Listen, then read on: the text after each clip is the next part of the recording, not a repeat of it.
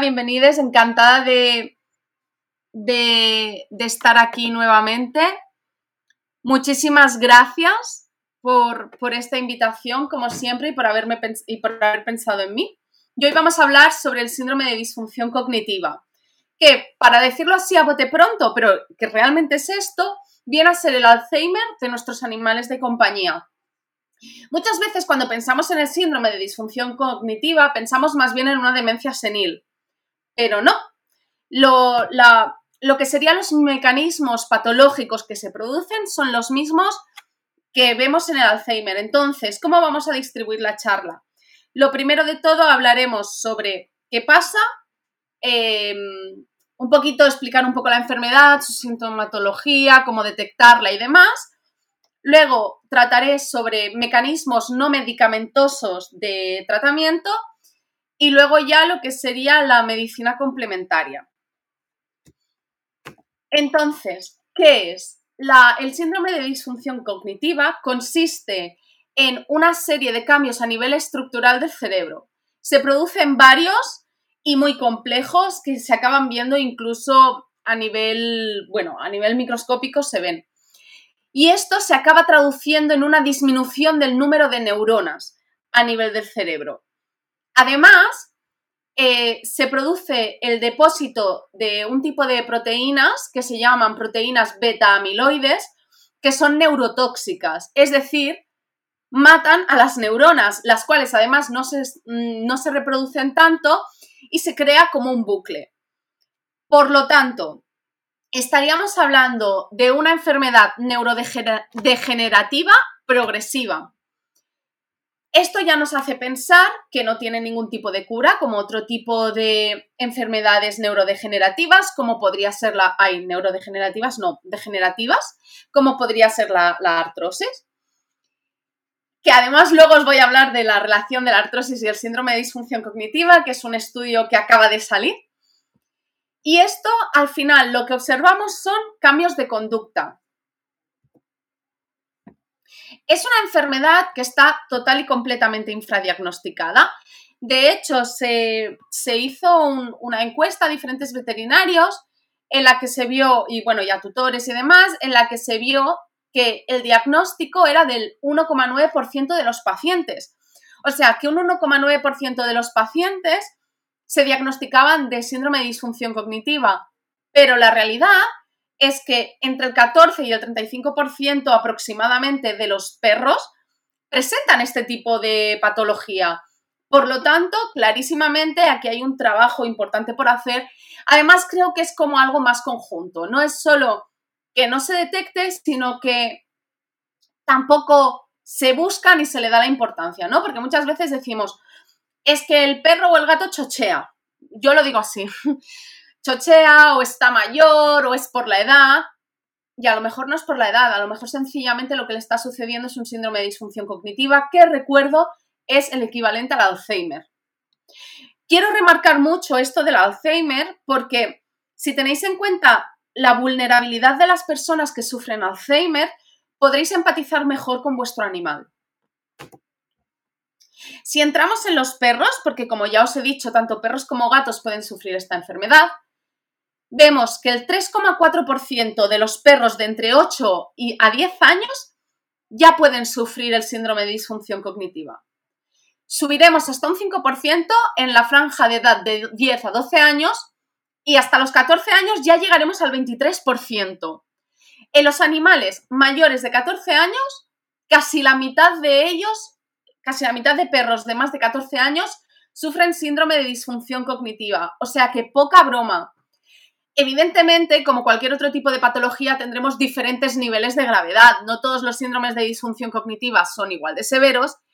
No va a ser lo mismo un animal de 14 años que empieza a mostrar síndrome de disfunción cognitiva que ya que la presente desde los 10 años, por ejemplo.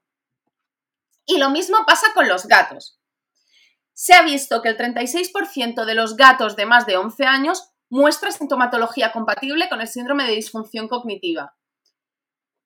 Como ya os he dicho, son cambios de conducta que generalmente se asocian con la edad, pero no es así. Y en los gatos no está tan, tan evidenciado por rangos de edad, porque como pasa con todas las patologías, lo cual a mí me genera muchísima frustración, eh, no hay tan, digamos que no, está tan estudiado todo esto con el tema de los gatos. Y el tema de conducta y gatos, la verdad es que queda, vamos un poco atrasados desde mi punto de vista. Eh, quizá uno de los síntomas más claros y que hacen sospechar sería la desorientación. Son animales que se pierden, se pierden en casa, Em, por ejemplo, aquí tenemos a Lucky, que es mi perro, es uno de mis dos perros, es mi perro Yayete y él tiene un síndrome de disfunción cognitiva tirando a moderado. Esto de aquí eh, está, si veis, está, sí que es verdad que Lucky es ciego, pero yo hace seis años que lo tengo, ya lo cogí ciego y, y, nunca, nunca, nunca se perdía, ¿vale? O sea, si le movíamos los muebles era como, espérate, que me la habéis liado parda, dejad que me organizo. Pero ahora se pierde en casa. Bueno, pues lo que os decía, podemos ver a Lucky totalmente desorientado eh, de cara a la jaula y yo lo estoy llamando durante el vídeo. Estoy llamándolo constantemente durante el vídeo. Yayu, Yayu, Yayu. Y el perro, si os dais cuenta, pese a que yo lo estoy llamando, está completamente desorientado, no sabe de dónde le viene el sonido y no sabe ni siquiera hacia dónde debe ir, ¿vale? Luego también puede pasar, que esto por suerte con Lucky a mí no me ha pasado, pero tiene que ser muy duro, puede pasar que tengan dificultad para reconocer a la familia, a los diferentes miembros de la familia. Si aparece Malibú o Selia Parda es por Malibú, ¿vale? Que es uno de mis gatos que siempre aprovecha para pasearse. Eh, y luego también puedes encontrar que haya menor reactividad a estímulos, que esto a veces va bien, pero otras veces pues es eso, que tú estás llamando al animal y el animal es que parece que no te escuche y parece que a veces pensamos, ostras, es que se hace el sordo, ostras, o se está quedando sordo. Y no, no es que se esté quedando sordo, es que a lo mejor sencillamente no tiene la capacidad de responder tanto. Las interacciones sociales se alteran, de aquí no tengo vídeo, tanto a nivel eh, familiar como con otros perros que no sean de, no, pueden ser otros perros de la familia o perros que no sean de la familia. Incluso puede pasar que el animal tenga menos ganas de, relacionarse. Esta que voy a comentar ahora es uno de los principales mm, motivos de desespero de la familia, que son las alteraciones del ciclo vigilia-sueño. Quizá en perro, en gato no es tan terrorífico. Santi, posa la ira, sisplau. Quizá en gato no sea tan terrorífico porque ellos ya tienen cierta nocturnidad, pero en el caso de los perros es terrible. Lo que pasa es que... Santi, perdón, ¿eh? posa la ira, sisplau. Ah. Lo que pasa es que estos perros duermen de día y se despiertan de noche. Y además, no es me despierto y ya está, sino que me despierto, estoy desorientado, eh, me asusto, me siento vulnerable, lloro o paseo por la casa de manera constante. Pensad que yo os voy diciendo los síntomas por separado, pero los síntomas pueden presentarse más de uno a la vez. Otro tema sería las alteraciones del aprendizaje y la memoria. Se ha visto que estos animales eh, no solo tienen dificultad para aprender nuevos comandos, sino que además llegan a olvidar los que ya saben. Esto sería el típico yayete, y aquí ya sí hablo de perros, porque a los gatos generalmente no se les enseñan tantas cosas como a los perros, o sea, con los gatos nos conformamos con que no nos asesinen cada día, ¿no? Como yo siempre digo, o con que no nos pisen el ordenador. Pero con los perros hay como la, la, fijación de siéntate, levántate la pata, la otra pata, no sé qué. Y entonces de repente te das cuenta que le dices a tu perro que se siente y no te hace ni caso. Y tú dices, jolín, con lo obediente que era este perro y se me ha hecho mayor y pasa de mi cara. Pues no es que pase de tu cara, es que se le ha olvidado lo que le estás pidiendo. Eh, esto pensamos muchas veces, y esto lo he visto muchísimo, que pensamos muchas veces que es bueno, se ha hecho mayor, no le apetece, pero debemos tener en cuenta que los perros son animales muy complacientes. Les gusta muchísimo tenernos felices y, y hacer lo que les pedimos. Entonces, si un animal hace una conducta y deja de hacerlo, veterinario. Luego también puede pasar que eliminen de manera inadecuada. Esto en perros sería que el perro empieza a orinarse y o defecarse en casa, que muchas veces pensamos que es un tema de incontinencia y no tiene por qué ser incontinencia. Puede ser, porque como puede, al final como son animales que son mayores, puede haber una comorbilidad con otras patologías, como podría ser pues algún tipo de compresión medular que produzca que la señal neurológica no llegue igual de bien a nivel de los esfínteres y que por lo tanto no haya tanta tonicidad y que se pueda escapar el pipi y la caca, pero también puede pasar sencillamente que el animal pues en, toda esta vorágine eh, se haga pis y, o caca en casa. En el caso de los gatos, nos encontraremos que dejan de hacer, eh, bueno, dejan de eliminar en el arenero. Y no tiene por qué pasar siempre, puede pasar siempre, pero puede no pasar siempre. A ver, lo vamos a poner. Luego puede haber alteraciones de los niveles de actividad, pudiendo haber tanto un aumento como una disminución de la actividad y también la, aparición de conductas repetitivas. ¿Qué quiere decir esto? Por ejemplo, aquí en el vídeo tenemos a Trastu, que era un paciente mío, un carlino que yo empecé a tratar con 15 años hasta que falleció este año con 17. Entonces, él tenía muchísima artrosis, pero también tenía un síndrome de disfunción cognitiva moderado nunca llegó a ser severo, pero sí que decías, ostras, tete. Entonces, tras tú, no se ponía nervioso en consulta, pero vais a ver lo que pasa, que es que no puede parar de andar.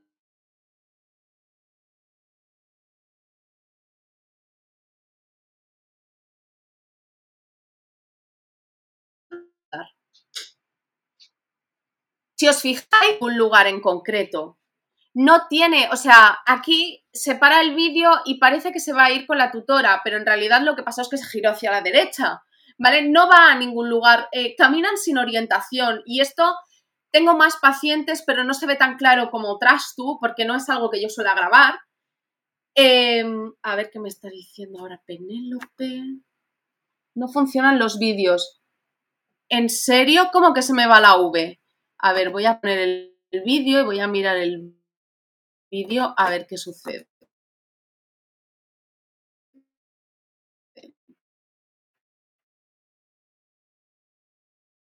O sea, yo estoy viendo en mi en mi pantalla en la que comparto.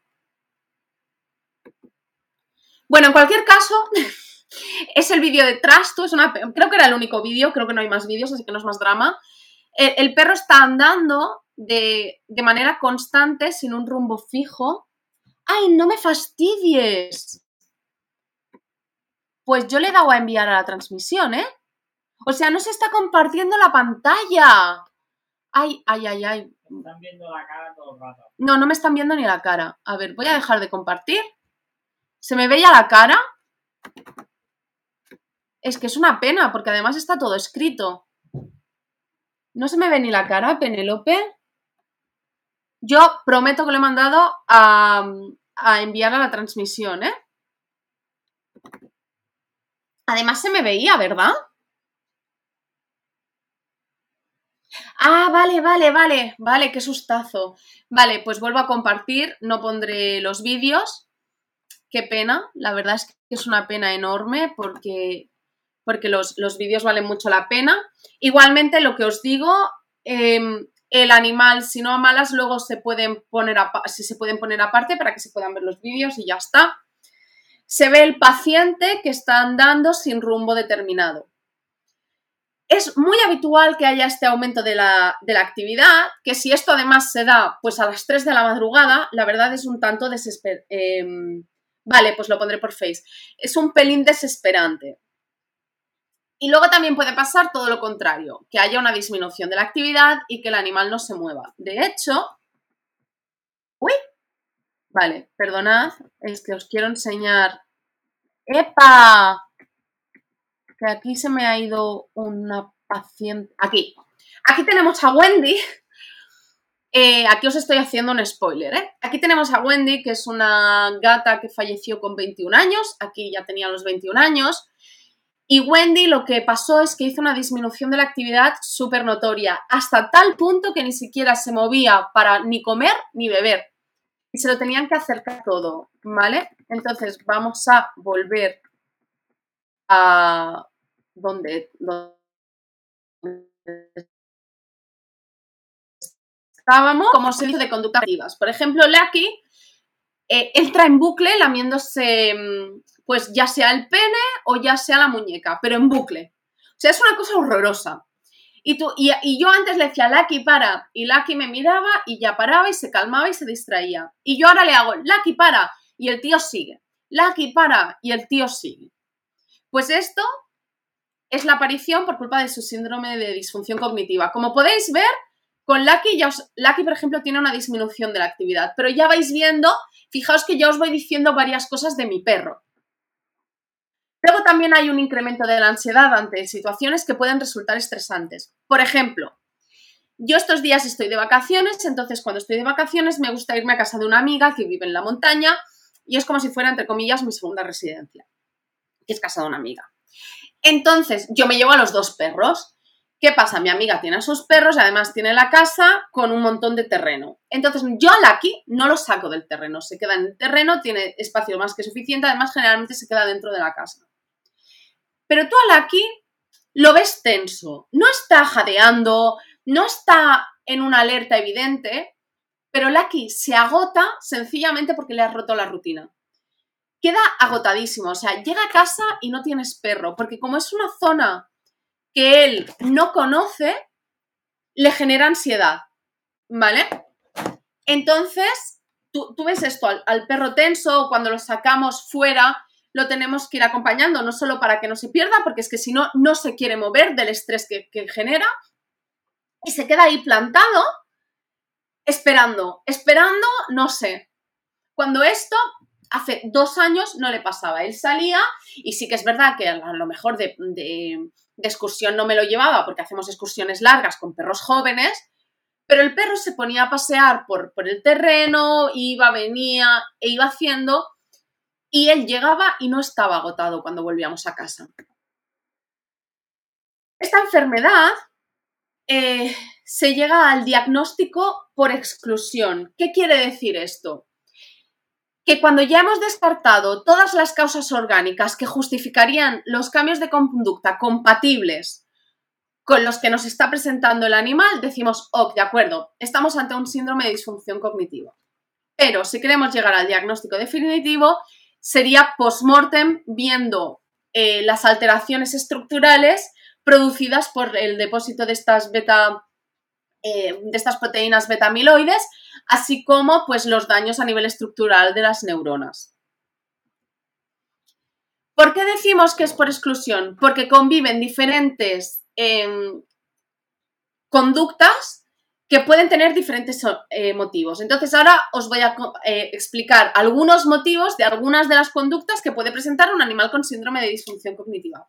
Por ejemplo, en el caso de Lucky es súper fácil. Primero, no solo porque esté súper controlado, sino porque como se dan tan claras, es muy evidente. Y cuando era más sutil, pues no llegué a diagnosticarlo. Por ejemplo, hay perros que pueden mostrar agresividad o gatos. ¿Qué otras causas pueden eh, producir agresividad? Pues, por ejemplo, el dolor. Y aquí os voy a contar una cosa que no os había contado y os he dicho que os iba a contar.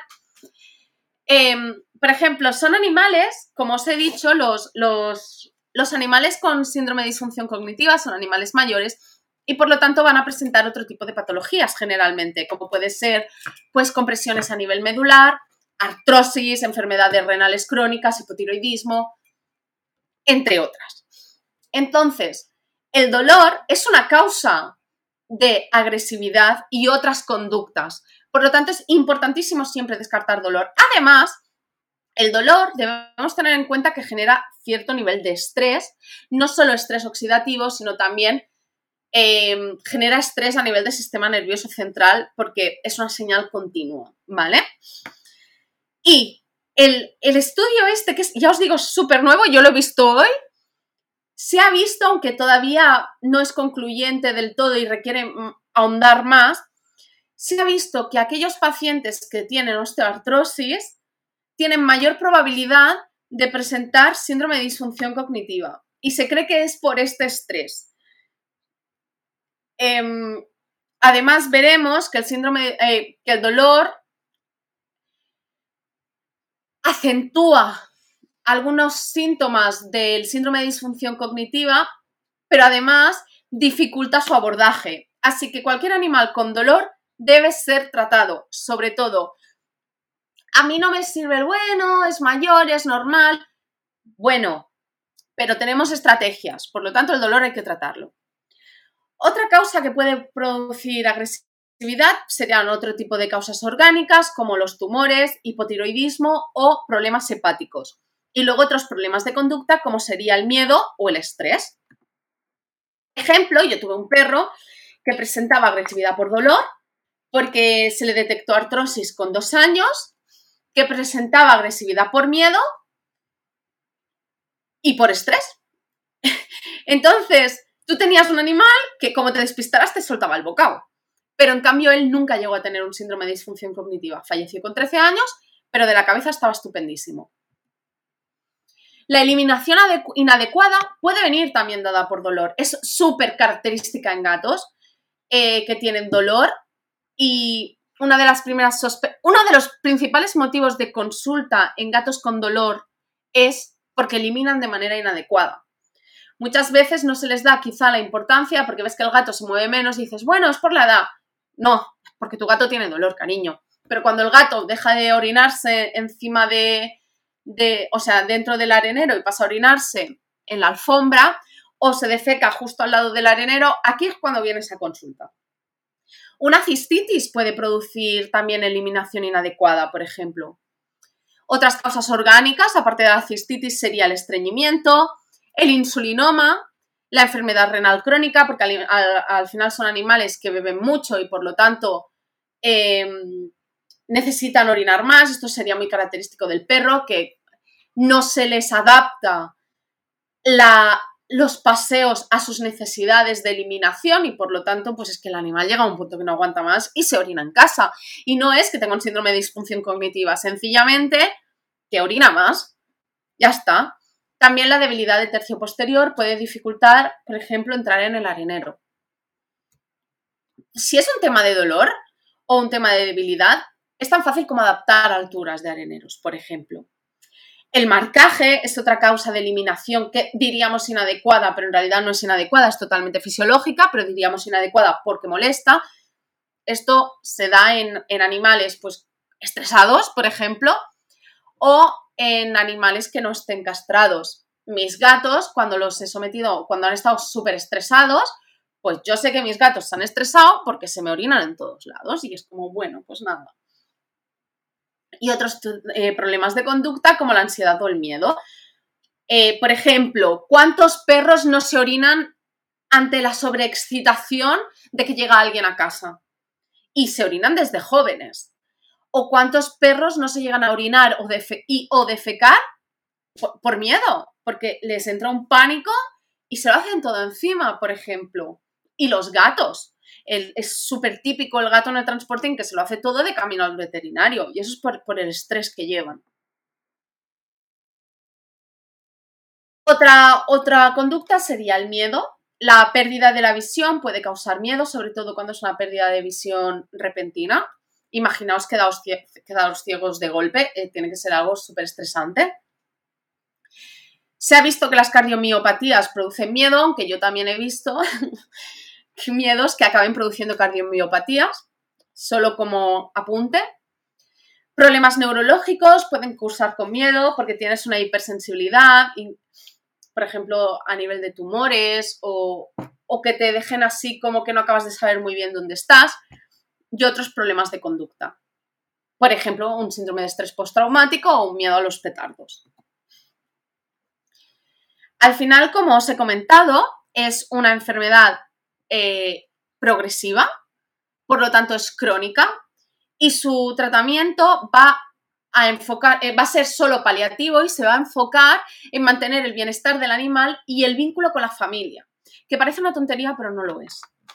El síndrome de disfunción cognitiva puede acabar en eutanasia, ya sea porque se compromete el bienestar del animal, como fue el caso de Wendy, que es la gatita de 21 años que os he enseñado, o porque el vínculo con la familia esté tan roto, tan dañado, que digan, bueno, yo ya no puedo más. Por ejemplo, tengo un paciente de 16 años, felino, con síndrome de disfunción cognitiva, algo a nivel digestivo que yo creo que es un linfoma de bajo grado o un nivel gravísimo y enfermedad renal crónica controladísima. Pues ese gato deja de beber, deja de comer, la tutora tiene que acercarle la comida, eh, el gato maulla porque no sabe cómo llegar al bebedero o al comedero y maulla a las 4 de la madrugada porque tiene sed o hambre. Eh, se queda sentado mirando al infinito. Entonces, imaginad que vuestro gato os despierta cada día a las 4 de la madrugada, pero es que os habéis dormido a la 1 o a las 2 porque no os ha dejado dormir antes. Y esto día tras día, tras día, tras día, tras día. No todo el mundo puede aguantar eso. Y pese a que muchas veces pensamos, ostras, es cuando más nos necesitan. Y es verdad, no es fácil, no es nada fácil y no todos los ritmos de vida permiten poder gestionar algo así. Quiero decir, imaginaos una casa, pues yo, por ejemplo, si no duermo por la noche, tengo unos niveles de ansiedad que me hacen imposible trabajar. Eh, yo a malas despertaría a mi marido, pero si no, no podría gestionar algo así. Tendría que, decidir, ¿no? Quiero decir que no siempre podemos juzgar. O en el caso de, de Wendy, que es la gatita que os he enseñado, pues esa gata, su bienestar animal quedó total y completamente comprometido. O sea, la gata se sentía tan vulnerable y tan asustada que no se movía nada, ni para comer ni para beber, y su familia no podía verla así. Eh, sufrían muchísimo y les generaba muchísima ansiedad ver que la gata, si no era por ellos, ni comía ni bebía. Sobre todo porque además su responsable se pasaba más de 8 días, se pasaba como 10 11 horas fuera de casa. Claro, tú no puedes tener un gato en pleno mes de agosto 10 horas sin ingerir nada, ya sea líquido o, sólido, y más una gata que estaba muy baja de peso. Yo lo entiendo, pues a esa gata llegó el punto que hubo que, que. Con todo el tratamiento lo que intentamos sobre todo es retrasar la evolución para que ese momento sea lo más tarde posible, porque además es muy duro también para la familia tomar la decisión de eutanasiar a su animal por un síndrome de disfunción cognitiva, ¿no? Porque es aquello que dices, jolín, si le quitas la cabeza al animal está bien, como por ejemplo esa gata. Esa gata estaba estupenda. Eh, luego os explicaré más cosas sobre ella, ¿eh? No está donde está porque sí una de, las cosas clave en el tratamiento del síndrome de disfunción cognitiva es el enriquecimiento ambiental. Yo os diría, no solo cuando ya el animal presenta señales de síndrome de disfunción cognitiva, sino también para intentar evitarlo. ¿Por qué? Porque lo que intentamos con el enriquecimiento ambiental es aumentar la neurogénesis, es decir, la creación de neuronas nuevas, Cabe decir que siempre se nos ha dicho, no, no, las neuronas nacemos con neuronas y a lo largo de nuestra vida lo único que va pasando es que se mueren, pero no se crean más. Esto en los últimos años se ha demostrado que es falso. Eh, nuestro cerebro tiene muchísima plasticidad, muchísima capacidad de adaptarse, de crear nuevas rutas y de generar nuevas neuronas. Y esto es así hasta el final de la vida. Por supuesto, y como pasa con el resto de células del cuerpo, a medida que vamos envejeciendo, esa capacidad de reproducción celular es menor que en animales más jóvenes. Por eso, un animal mayor también le va a costar más aprender, aunque no tenga un síndrome de disfunción cognitiva, le va a costar más aprender un cachorrito de tres meses. Pero es por un tema de neuroplasticidad y de neurogénesis. También vamos a intentar eh, enfocar en incrementar la actividad porque es necesario también que ese animal se mueva. Y si es un animal que se mueve mucho, en enfocar cómo se genera esta, esta actividad. Porque a mí no me sirve que un animal esté dando vueltas como un tigre estresado en el zoo, sino que tiene que ser algo como con un propósito. Es importantísimo en estos animales mantener la rutina. Fijaos con Lucky lo que os he dicho, el, el tema de sencillamente por desplazarte de casa el nivel de estrés que le genera el haberle roto la rutina, pero no es solo mantener en casa, sino pues si tú a tu perro lo sacas a las 7 de la mañana entre semana, lo siento mucho, pero si tu perro tiene síndrome de disfunción cognitiva, los fines de semana, aunque no trabajes, vas a tener que madrugar para sacarlo a las 7 de la mañana. Es un rollazo, lo sé, pero para el perro es mejor. Esto, las personas que habéis convivido con personas con Alzheimer, también lo habéis visto, que es que les rompes las rutinas y vienen crisis. Pues con los animales pasa igual. Lo que pasa es que es como, como que la gestionas de otra manera, pero pasar pasa. También es importantísimo facilitar la orientación por la casa. ¿Cómo vamos a facilitar la orientación por la casa? Como os he dicho, el animal se pierde. Entonces, esto podemos hacerlo de varias maneras. Eh, se puede hacer con colores en aquellos animales que no tengan la visibilidad comprometida. Se puede hacer con texturas, es decir, pues yo qué sé, sobre todo por las zonas por las que se mueva el animal. Pues poner en, un, en el pasillo una, una carpet, una, una alfombra. Poner en otra habitación suelo de tatami. En otra habitación que sea el parquet. En una habitación, qué sé yo, que huela a una planta aromática. En otra... Sonidos. En una habitación que haya música. Entonces, todo esto va a ayudar a nuestro perro y a nuestro gato a decir, vale, de acuerdo, mm, aquí es donde tengo la cama, vale, de acuerdo, aquí es donde tengo el agua y la comida, vale, de acuerdo, aquí es donde tengo el arenero. Y facilitarles la vida, de verdad que es súper importante. Y luego, parece una chorrada, pero no lo es, eh, no ir moviendo toda la casa. Quiero decir, Santi, por ejemplo, tiene, creo que lo he dicho en otro webinar ya, tiene como la, mala costumbre de cada tres meses mover toda la casa. Y lo que. Y, ahora, donde ahora está la jaula de la rata, pues a lo mejor otro día hay una mesa. ¿Vale? Y esto al final hace que a un animal que ya tiene una predisposición a desorientarse y una dificultad en saber dónde se encuentra, de repente va a ser wow, wow, wow, wow, ¿qué ha pasado aquí? Porque yo aquí calculaba que había esto y de repente ya no está. Y algo que a lo mejor no sería crítico en otro animal, para un animal con síndrome de disfunción cognitiva, sobre todo de moderada severa, puede llegar a ser muy grave. Ah, también enseñar comandos nuevos. Esto nos va a estimular. Es que esta diapositiva tendría que haber sido eliminada y se me fue. Enseñar comandos nuevos nos va a estimular a nivel de crear nuevas conexiones, como se estaba diciendo. Por ejemplo, no tienen que ser comandos difíciles. Puede ser algo tan sencillo como, yo qué sé, si, si a tu perro no le has enseñado a dar la pata, pues enseñarle a dar la pata. Una chorrada. Pero esto mantiene la mente activa, que es algo importantísimo. Además, eh, os he compartido sobre todo esta compañera que a mí me encanta, pero también hay otra eh, que tiene varios tips de enriquecimiento ambiental de hecho, el perro que sale en esta imagen era su perrito y era un perro mayor. Eh, y son tips que ella publicó durante el confinamiento, por lo tanto vais a tener que tirar bastante atrás en su Instagram. Ya lo veis aquí, evabet barra baja Tenerife. Y ella hacía muchos tips de enriquecimiento ambiental. No es necesario que nos gastemos el dinero para hacer enriquecimiento ambiental para nuestro animal. Es necesario que tengamos imaginación. Por ejemplo, que no queremos comprar una, alfombra olfativa, no pasa nada. Ponemos una toalla en el suelo, le ponemos algo de comida y la doblamos por la mitad. Y vamos complicándole la vida a nuestro animal a medida que le resulte fácil resolver el puzzle o el juego. Por ejemplo, yo a Lucky sé que sencillamente eh, doblándole por la mitad, haciéndole tipo eh, alfombra olfativa, bueno, yo no le hago ni alfombra olfativa, yo se lo dejo distribuido por el suelo porque como está ciego no ve. Y solo con eso ya tiene suficiente para buscar. En cambio a Pluto, que es un galgo sano, joven, que ve, pues le tengo que hacer unos juegos súper complicados.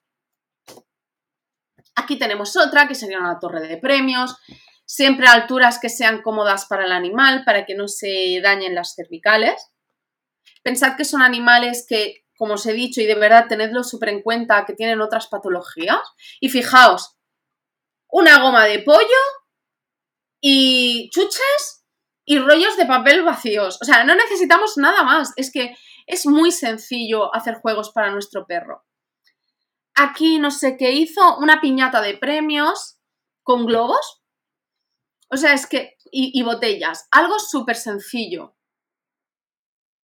Luego, pues algo tan simple como una caja puede ser maravilloso para hacer un enriquecimiento ambiental, que puede ser algo tan sencillo como dejo la caja y que jueguen, o dentro de la caja meto premios con mayor o menor dificultad en función del deterioro cognitivo de nuestro animal y que con eso se vaya apañando. O sea, no necesitamos de verdad gastarnos dinero en, en, en Kongs u otro tipo de juegos interactivos.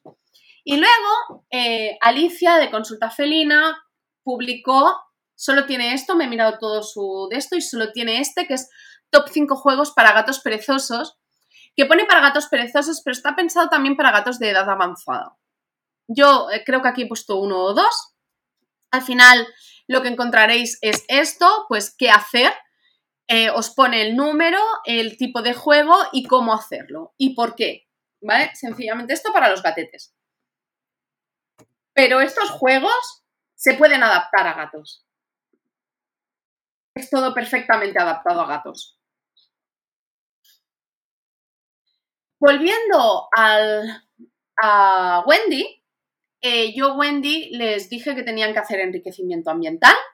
Es algo de verdad súper necesario, por supuesto adaptado. No vamos a ponerle un árbol rascador a un gato de 21 años, porque es que no tiene ningún tipo de sentido. Porque es que no va a subirlo. Ella ya no podía subir.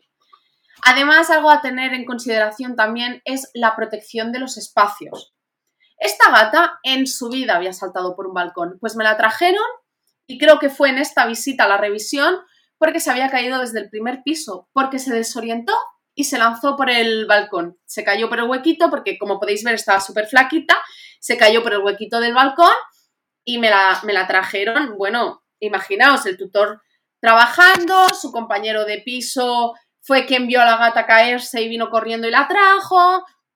Todo muy estresante y la gata no se mató de milagro ni se hizo nada grave, solo sí que es verdad que tuvo un poquito de, hemorragia a nivel vejiga, pero sin llegar a, reventarse nada. O sea, la gata vivió, no sé si tres o cuatro meses más, hasta que el síndrome de disfunción cognitiva ya fue insostenible. Eh, su familia me había pedido en varias ocasiones, en un par de ocasiones, eutanasiar al animal por, la, por, el síndrome de disfunción cognitiva, pero yo me había negado, pero ya llegó un punto que ya era incompatible.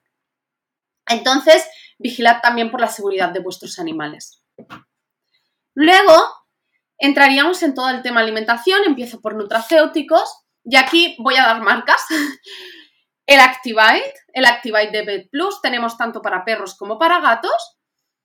Y lo importante del Activite es que presenta como principio activo la fosfaditilserina, que es un fosfolípido de la membrana de las neuronas, por lo tanto tiene un efecto neuroprotector. Con ello conseguimos la mejora de los síntomas. Yo eso lo he visto en casos leves. Por lo tanto, ¿sería un buen nutracéutico para dar en cualquier animal mayor? Sí, lo sería. ¿Vamos a mejorar a un animal con un, con un como Wendy? No. Pero el típico perrito que está empezando o el típico gato que está empezando, ahí sí. Otros serían los, los omega, aquí estos son DHA, ya os lo digo. ¿Por qué? Porque son fosfolípidos de membrana. Pensad que las membranas celulares son lipídicas y necesitan el DHA. Además, se ha visto que el DHA y el EPA son importantes en el desarrollo cerebral y visual. Estos estudios, siempre que haga estudios, a no ser que diga lo contrario, es en humana. Eh, y, y además se ha visto que son importantes en la capacidad de memorización.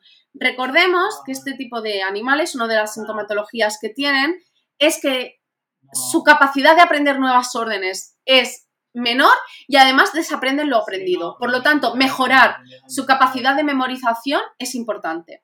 Tienen efecto neuroprotector y además son antiinflamatorios naturales. Consideremos nuevamente que son animales que presentan deterioro articular, por ejemplo, que nos va a empeorar el cuadro y por lo tanto va a ser muy interesante también apoyar el tratamiento antiinflamatorio de manera natural siempre que sea posible.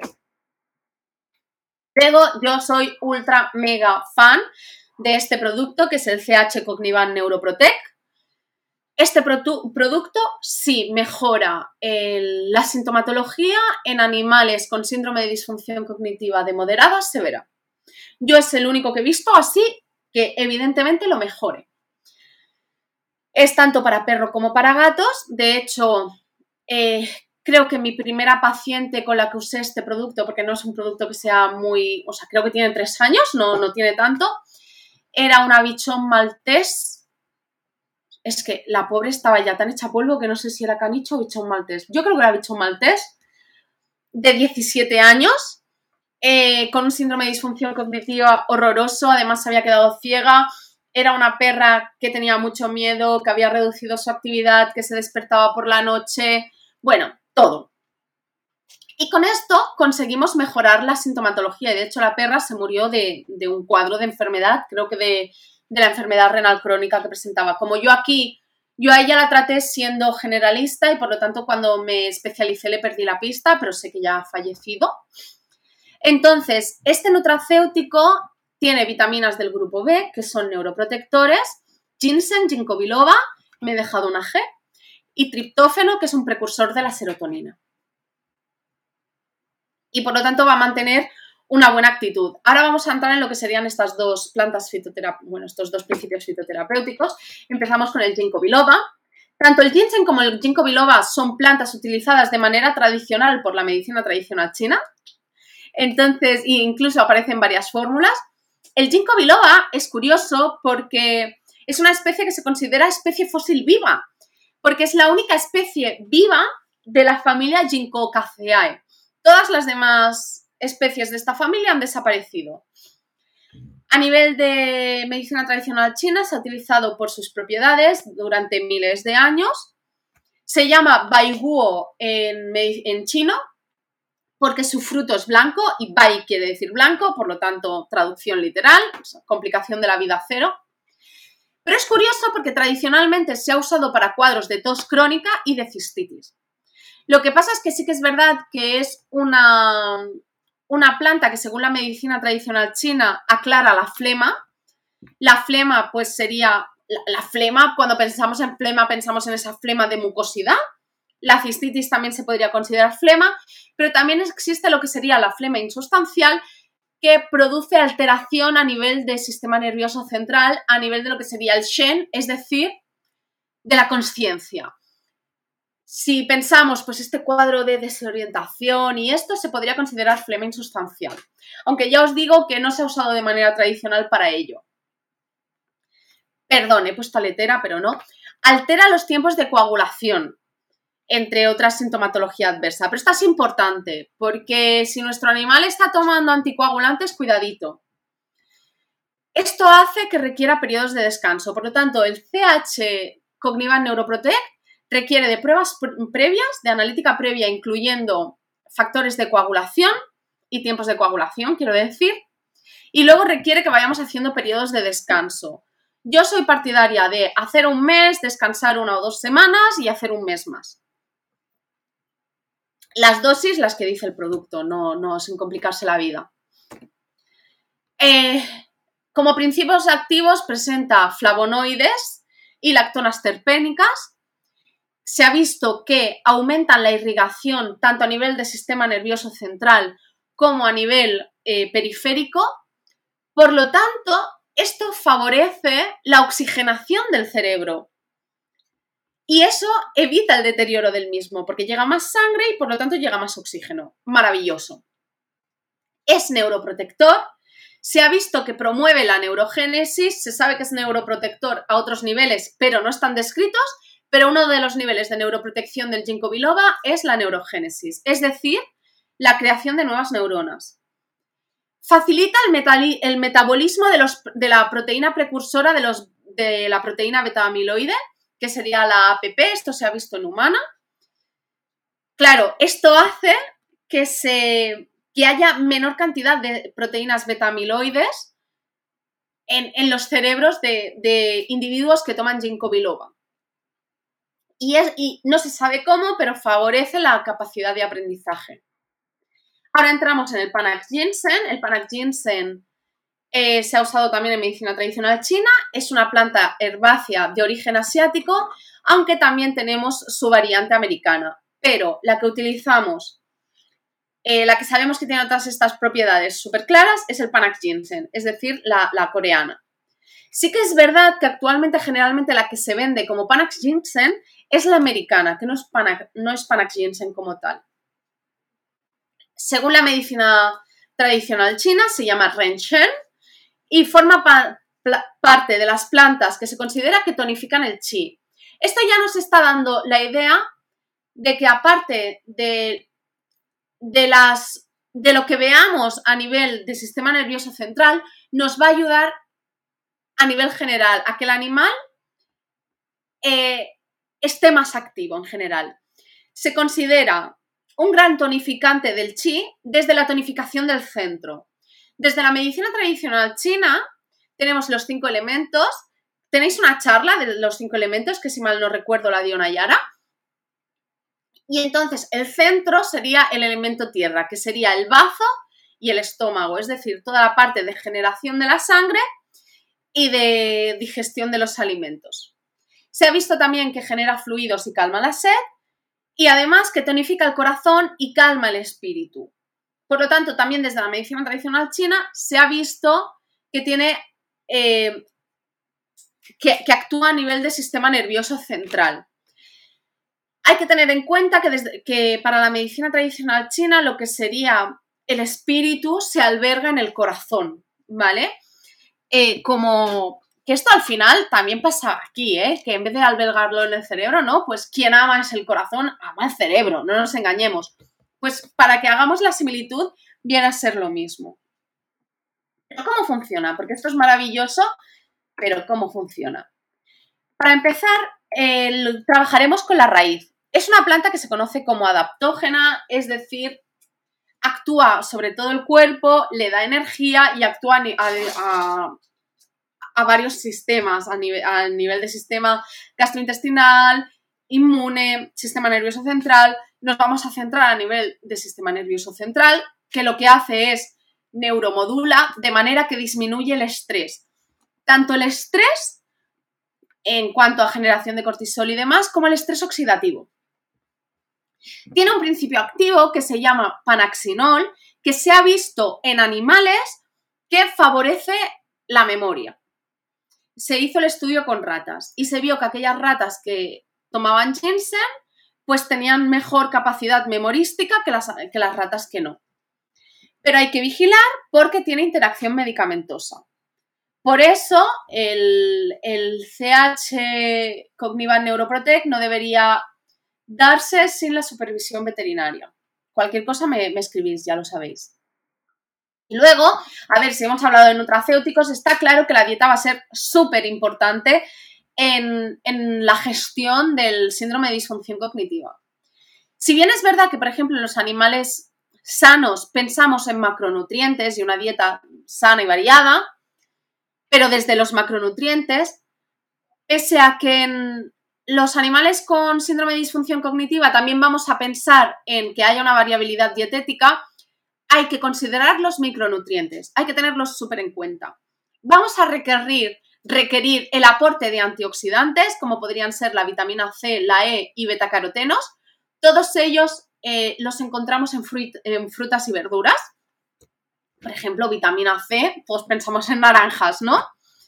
Entonces, esto fácilmente eh, se busca y se encuentra que, que, frutas y verduras son ricas, pero ya os digo, frutas y verduras. La L-carnitina también es algo que debemos tener en cuenta el selenio, que el selenio lo encontraremos sobre todo en fuentes de origen animal de calidad, como por ejemplo los huevos, y luego los triglicéridos de cadena media. Los triglicéridos de cadena media lo podemos encontrar tanto en pescados como por ejemplo también en aceite de coco, sin ir más lejos. Los triglicéridos de cadena media ahora se han puesto como muy de moda porque ha habido una marca de piensos que actualmente los está incorporando eh, y que su línea rica en triglicéridos de cadena media, pues se llama Neurocare, es decir, que protege a nivel del sistema nervioso central. Y la verdad que se ha visto que es así. Entonces, ahora sí que se les está dando importancia y cualquier veterinario os va a decir que tenéis que aportar este tipo de triglicéridos, con independencia de si somos o no nutricionistas o si somos o no eh, holísticos o integrativos o alopáticos. Como bien sabéis, yo no soy nutricionista todavía, porque ahora ya voy a empezar el máster, pero esto eh, pues daría para otra charla. Luego, como siempre, la acupuntura. Tened presente que la acupuntura, o sea, yo no voy a dar una charla en la que no mencione la acupuntura, esto ya lo sabéis, pero a nivel general, la acupuntura, entre otros aspectos, trabaja sobre el sistema nervioso central, favoreciendo la recuperación en trasictus, por ejemplo, eh, favoreciendo la neuromodulación, eh, favoreciendo un efecto antiinflamatorio, la, la conexión neurológica, la neuroplasticidad. Los estudios de los efectos de la acupuntura sobre este tipo de alteraciones son exclusivamente en humanas, en cómo afecta a nivel de Alzheimer, sí que se ha visto una mejora pues a nivel de memoria, a nivel, de sintomatología, pero mm, requiere mayor investigación, no es concluyente. Yo, la verdad que no he tenido suficiente causística como para poder decir, vale, lo que yo he visto en síndrome de disfunción cognitiva es esto, así que, por desgracia, en este sentido me quedo a nivel teórico. Sí, y por último, eh, no lo puse el CBD porque se podría dar por su efecto relajante, ansiolítico, pero la verdad que mi experiencia con el CBD a estos niveles es que... Mm, voy a dejar de compartir ya. Es que el CBD lo que, lo que hace es que sí que te puede favorecer el poder dormir por su efecto ansiolítico, pero no te va a ayudar en casos graves o moderados. Cuando tenemos una ansiedad de moderada a grave, no hace, desde mi punto de vista, es total y completamente insuficiente. Prefiero, prefiero antes de dar CBD por ello, pues dar un calmatunine, por ejemplo. Em, pero sí es cierto que tiene efecto analgésico y antiinflamatorio y por lo tanto, de cara a tratar pues un, una, mm, una osteoartrosis como tratamiento coadyuvante de la osteoartrosis nos va, nos va a funcionar, pero no para tratar el síndrome de disfunción cognitiva, que esto es algo que, quiero dejar claro. Hasta aquí lo que sería mi, mi presentación. Espero que os haya gustado. No sé si hay preguntas. Yo ya sabéis que dejo el momento. Aquí en el chat no hay ninguna, por el WhatsApp tampoco tengo preguntas. Entonces, Ay, me alegro, me alegro que, bien, me alegro muchísimo. Ya sabéis que yo me las, me las trabajo muchísimo. Sí, lo, lo, que siempre os digo, si os aparece cualquier tipo de, duda, me escribís por privado, por Instagram o por Facebook, me etiquetáis por el grupo y yo respondo sin ningún tipo de, problema. Eso sí, etiquetadme porque si no me etiquetáis, eh, yo no entro mucho en Facebook y si no me etiquetáis nunca lo veré. Hasta aquí lo que sería la charla y muchísimas gracias como siempre y hasta la siguiente.